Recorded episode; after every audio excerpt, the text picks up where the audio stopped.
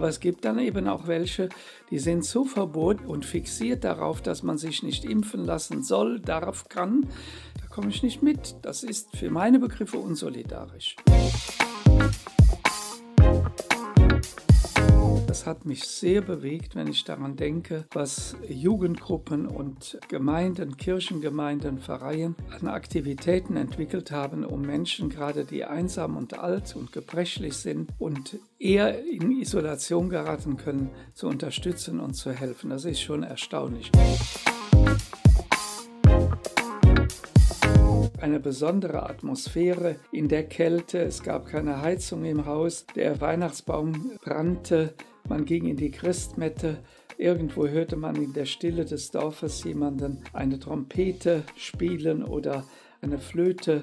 Das sind unwahrscheinlich tiefe kindliche Erinnerungen.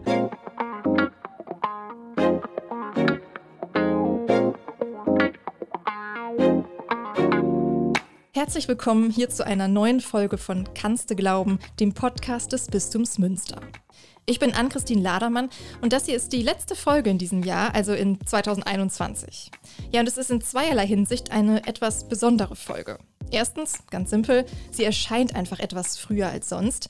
Das liegt natürlich auch an Weihnachten, aber, und das ist die zweite Besonderheit, es liegt auch an unserem Gast. Bei mir im Studio darf ich nämlich den Bischof von Münster begrüßen. Felix Genn ist heute hier zu Gast.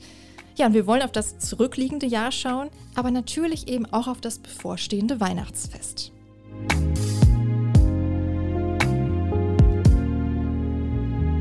Es geht ein Jahr zu Ende, das wieder sehr stark geprägt war von der Corona-Pandemie. Und das geht natürlich auch nicht spurlos an unserem Bischof vorbei. Welche Auswirkungen hat diese anhaltende Pandemie auf Kirche und Gesellschaft? Und wie sehr bewegt unseren Bischof auch das Thema Impfen? Und was war sein ganz persönlicher Lichtblick in dieser teils schweren, beunruhigenden Zeit? Darüber werde ich jetzt gleich mit ihm sprechen. Wir wollen aber natürlich auch auf Weihnachten schauen. Es ist ja nicht mehr lange hin, nur noch ein paar Tage. Was wünscht sich ein Bischof zu Weihnachten?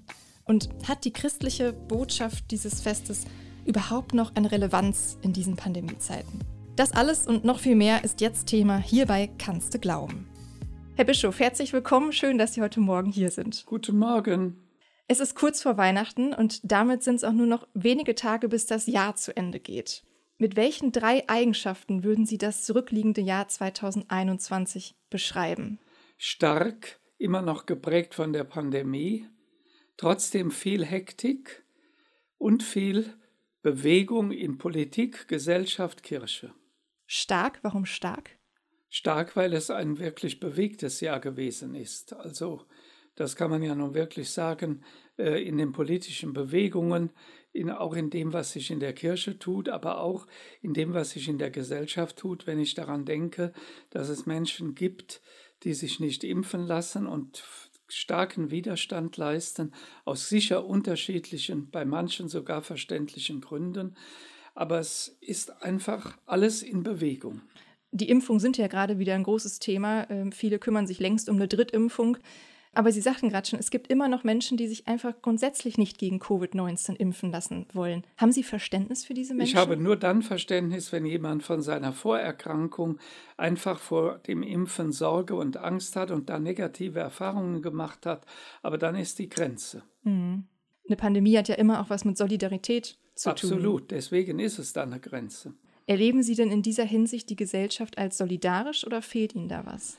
Ja, also teils, teils. Die Solidarität ist ja schon groß, wenn ich daran denke, dass es viele Menschen gibt, die Rücksicht nehmen, dass es viele Menschen gibt, die anderen helfen, dass ich daran denke, dass ohne die Pflegekräfte, die Ärzte, ja das gar nicht zu bewältigen ist. Das ist ja Solidarität pur. Mhm. Aber es gibt dann eben auch welche, die sind so verboten und fixiert darauf, dass man sich nicht impfen lassen soll, darf, kann.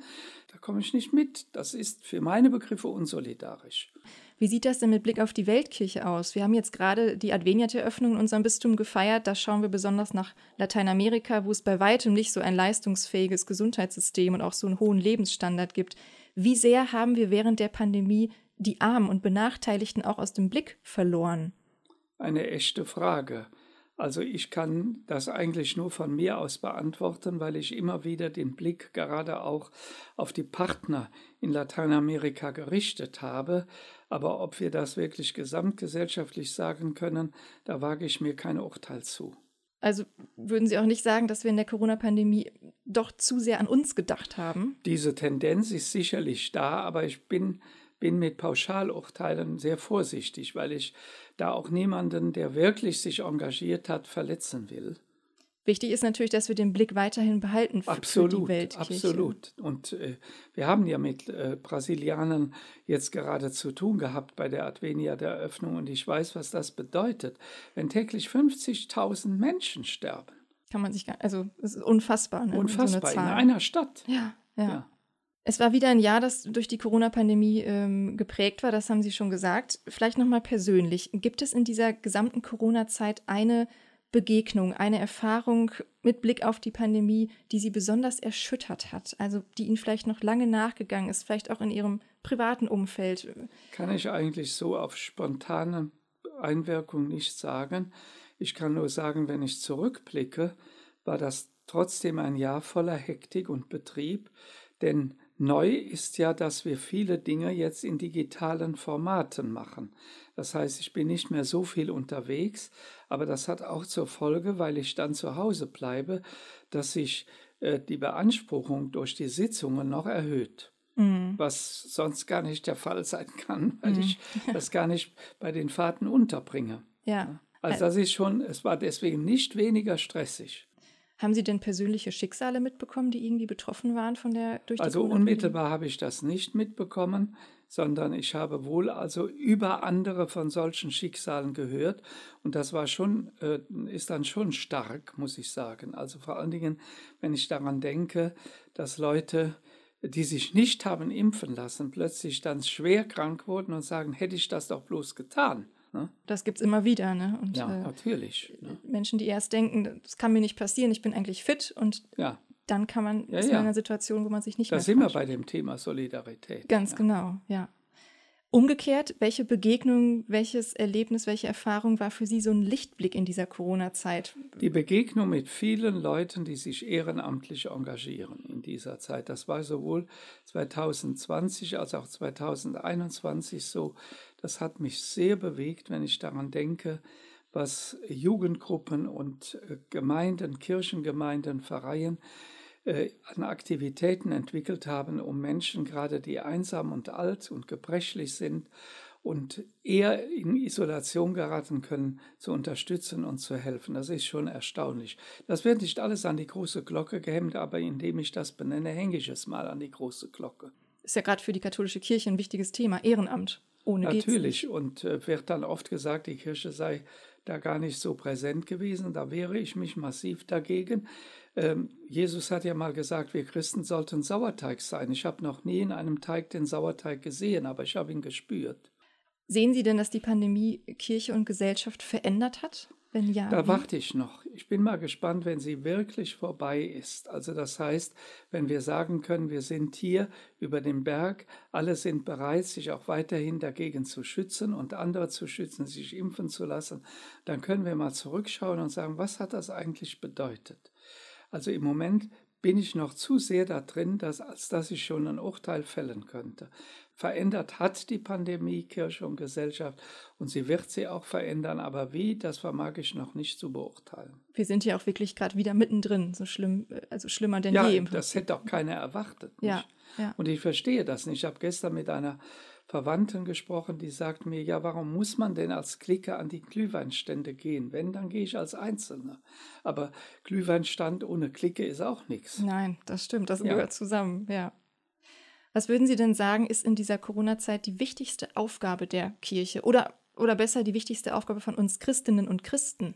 Solidarisch zu sein. Das heißt also das, was wir eben im Blick auf das Impfen gesagt haben, als auch im Blick darauf, was wir weltkirchlich eben gesagt haben und global, aber auch äh, im unmittelbaren Umkreis zu schauen, was können wir tun, äh, um Menschen, die in Not sind, zu helfen. Und ich möchte auch sagen, kritisch zuzuschauen auf die hin, die aus dieser Pandemie für sich politisches wie soll ich mal sagen, Vorteile ähm, herausschlagen möchten. Also manche radikalen Gruppen, da bin ich wirklich an der Grenze, dann denke ich, was, was wird da noch sein? Also da gibt es ja bestimmte Querdenker, da kannst du nur sagen, haben die den Verstand verloren? Und da, Und da will sich als Christ kritisch unterscheiden. Lassen wir Corona hinter uns, das Thema erstmal, und schauen nochmal nach Deutschland. Hier ist in dem vergangenen Jahr die katholische Kirche in Aufruhr, im Umbruch, das wissen Sie natürlich. Seit Dezember 2019 läuft der synodale Weg, der Reformprozess ja. von Laien und Bischöfen gewollt und gestaltet. An welchem Punkt sehen Sie diesen Reformdialog aktuell?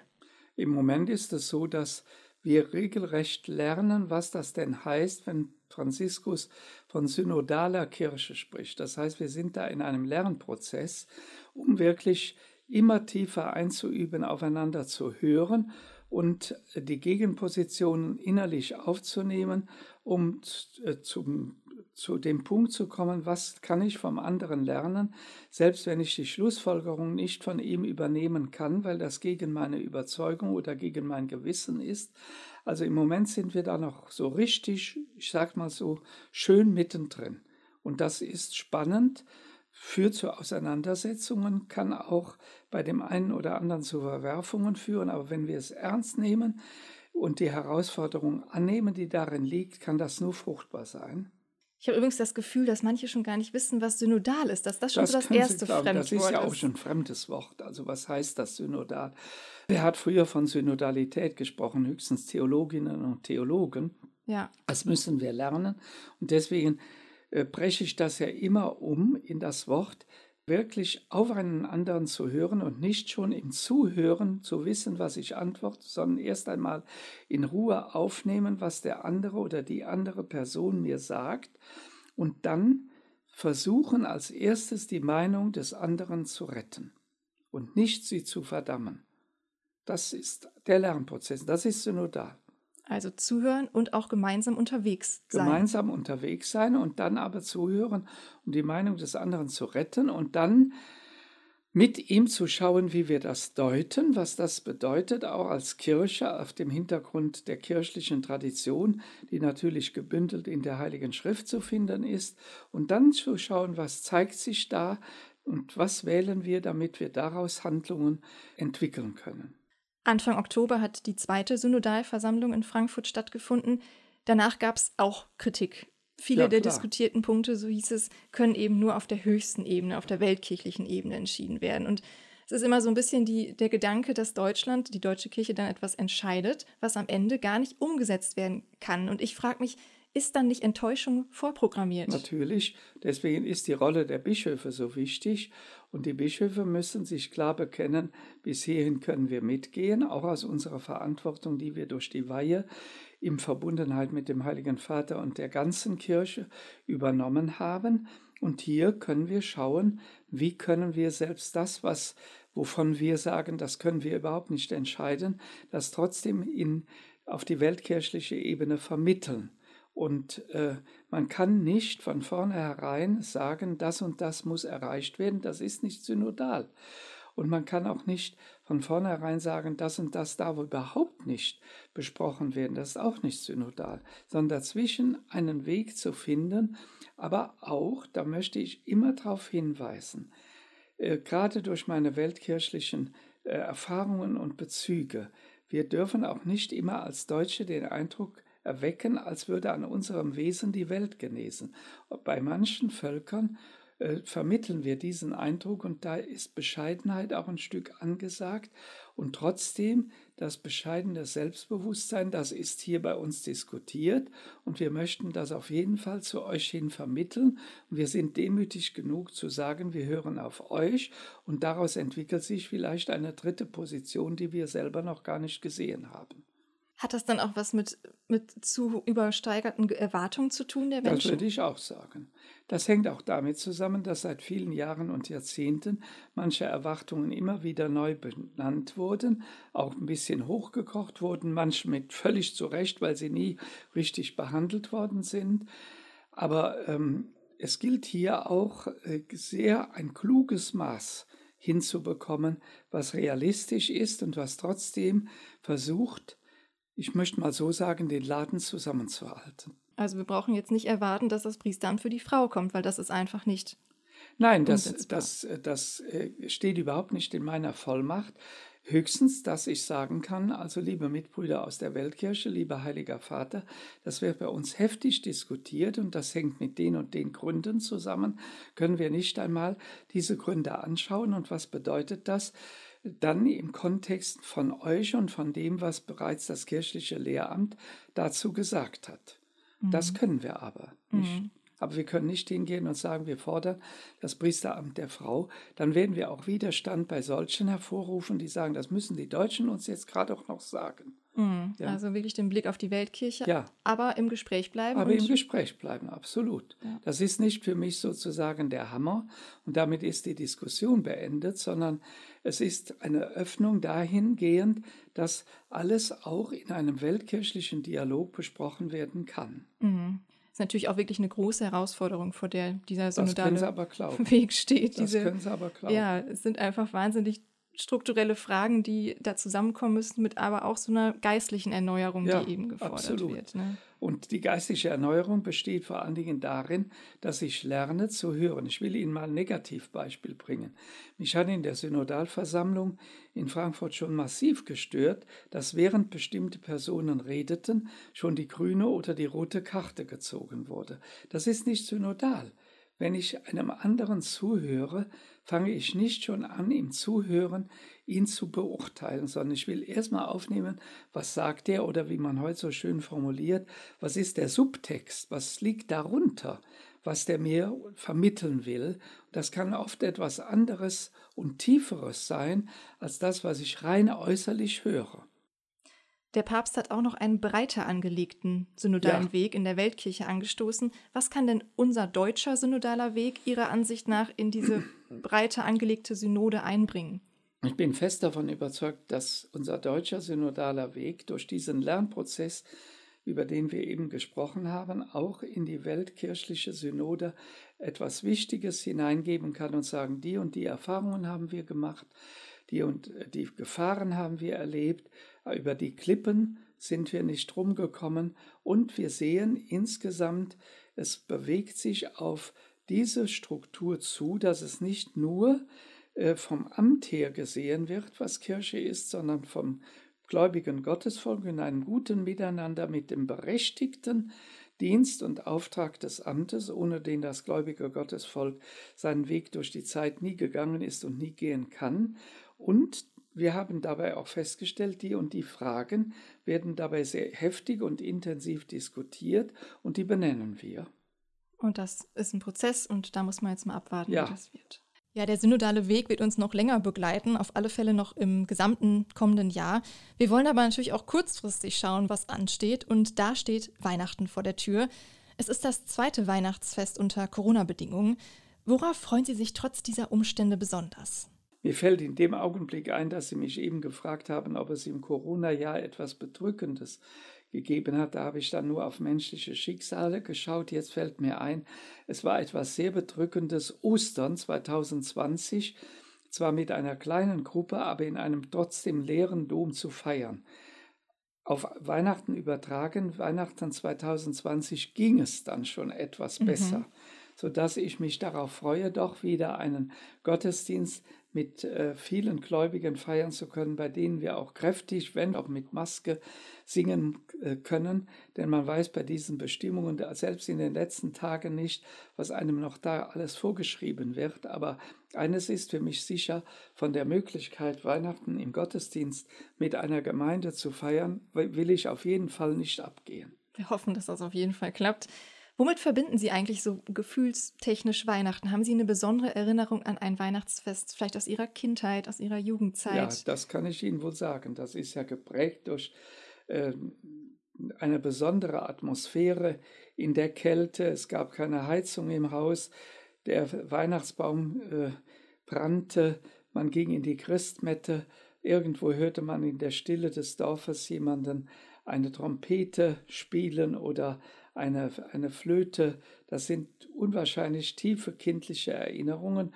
Und eine negative Erinnerung ist, dass meine Mutter im Stall ausrutschte und dann ausgerechnet an Weihnachten mit einem Oberschenkelhalsbruch ins Krankenhaus musste. Das war oh. dann so etwas Trauriges. Oh nein. Ja? ja, also das sind dann nicht so schöne Erinnerungen. Ja. Und dann immer die Erinnerungen in den vielen Jahren, wo ich jetzt als Priester tätig bin mit wirklich guten Gottesdiensten, selbst wenn die Leute, die Weihnachten im Gottesdienst sind, das Jahr hindurch dann eher spärlich mit dieser Wirklichkeit umgehen, nehmen sie trotzdem etwas mit, weil sie irgendwo spüren, da wird mir für mein Leben etwas vermittelt und darum habe ich mich in der Verkündigung immer bemüht.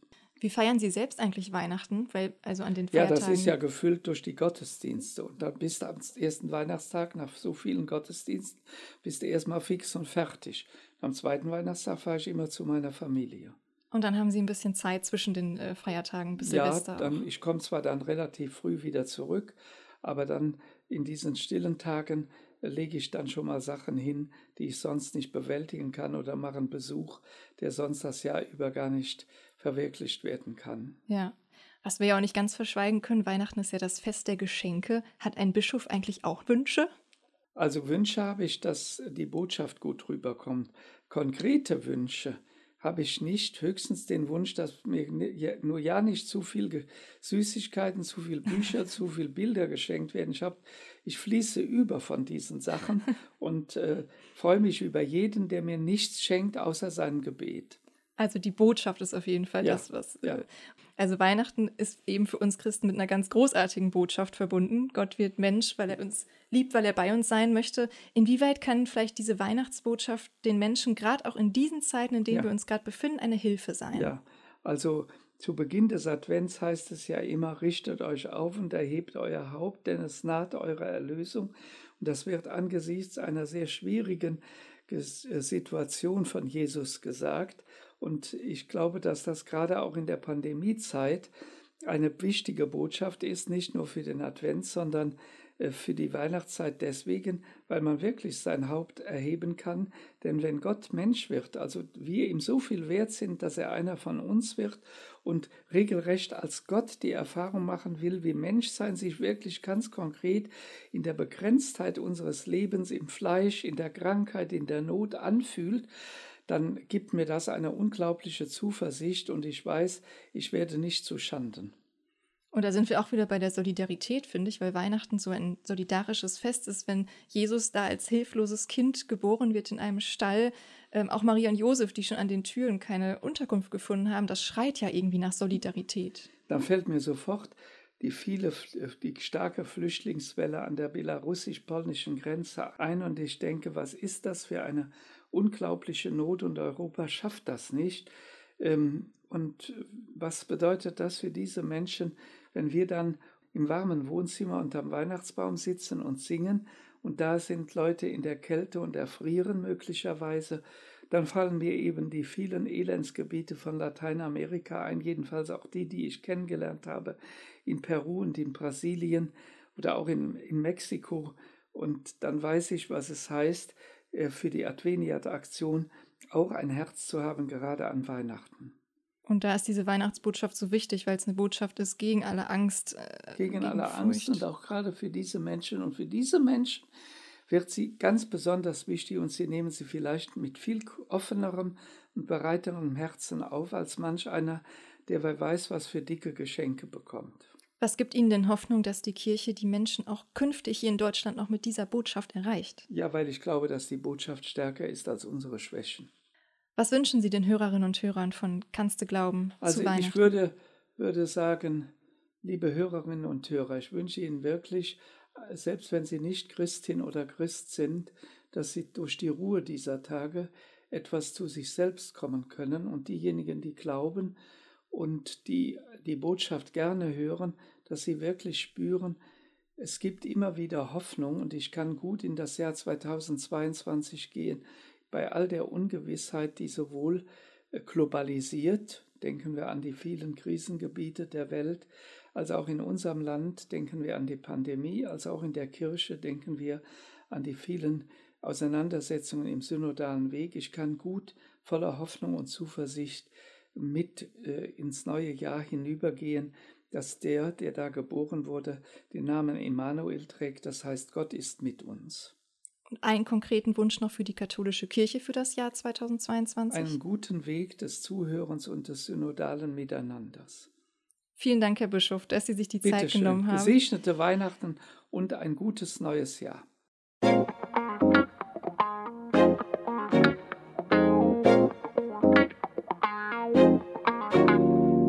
Das war Bischof Felix Genn. Er hat von einem bewegten Jahr 2021 erzählt, von der großen Solidarität, die er unter den Menschen wahrnimmt, die in der Pandemie Rücksicht auf andere nehmen. Als unsolidarisch dagegen hat er Menschen bezeichnet, die sich nicht impfen lassen wollen. Ausgenommen natürlich Menschen mit Vorerkrankungen oder medizinischen Gründen. Mit Blick auf Weihnachten hat er Erinnerungen mit uns geteilt an Weihnachtsfeste in seiner Kindheit, ja, und seine Wünsche für dieses Weihnachtsfest bloß keine Süßigkeiten oder Bücher. Vielmehr wünscht er sich, dass die Menschen für ihn beten.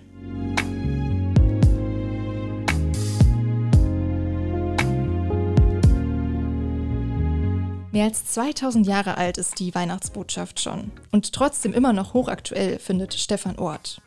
Der Pastoralassistent aus Duisburg-Walsum erklärt uns jetzt im Gedanken zum Mitnehmen, was für ihn die Botschaft Gott wird Mensch bedeutet. Gott wird Mensch. Das ist einfach gesagt und doch fast unvorstellbar. Gott, das Größte, das ich mir vorstellen kann und doch mehr. Diese Idee, dieser Gedanke, diese Kraft und dieser Sinn werden greifbar. Sie bekommen Hand und Fuß. Ein Blick in die Krippe und aus dem Höchsten wird das Kleinste. Ein Kind, angewiesen auf die Zuwendung und Liebe anderer Menschen. Einer, der nicht vom Himmel fällt, der nicht fertig ist. Einer, der wie wir jeden Tag ein bisschen mehr Mensch wird, der sich entwickelt, der etwas bewegt und der sich bewegen lässt. Keine unumstößliche abstrakte Größe, sondern ein Gott, der sich ansprechen lässt und der uns erreichen will. Ein Gott, der Liebe ist und diese Liebe bis zum letzten Atemzug samt der damit verbundenen Verletzlichkeit lebt. Ein echtes Gegenüber. Genauso wenig wie wir selbst ist Jesus in der Krippe fertig. Er hat einen Weg vor sich, ein Leben, das er nicht alleine für sich, sondern für und mit anderen Menschen lebt. Einer, der Menschen nicht einfach in Schubladen steckt, der sie für immer abstempelt, der nur eine Chance gibt, sondern einer, der den ganzen Menschen sieht, der sich annimmt und wirklich begleitet, einer, der Umkehr nicht nur zur Abgrenzung fordert, sondern der sie fördert, ein Gott, der Veränderung zulässt, wertschätzt und begleitet, weil er sich als Mensch selbst entwickelt. Egal wie nah oder fern wir ihm stehen, er versteht uns, weil er mit uns lebt, weil er sich anrühren lässt. Bei Gott ist keine Chance vertan. Eine Botschaft für die ganze Welt. Er heiligt das Leben. Gott wird Mensch.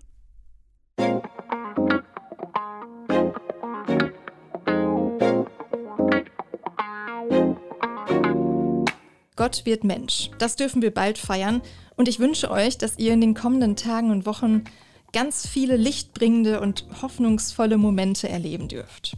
Ich bin Ann-Christine Ladermann und ich hoffe natürlich, dass ihr auch im nächsten Jahr wieder mit dabei seid. Und wer bis dahin nochmal in alte Folgen hineinhören möchte, ihr findet uns überall, wo es Podcasts gibt, unter Kannste Glauben und im Internet auf www.kannste-glauben.de. Frohe und gesegnete Weihnachten!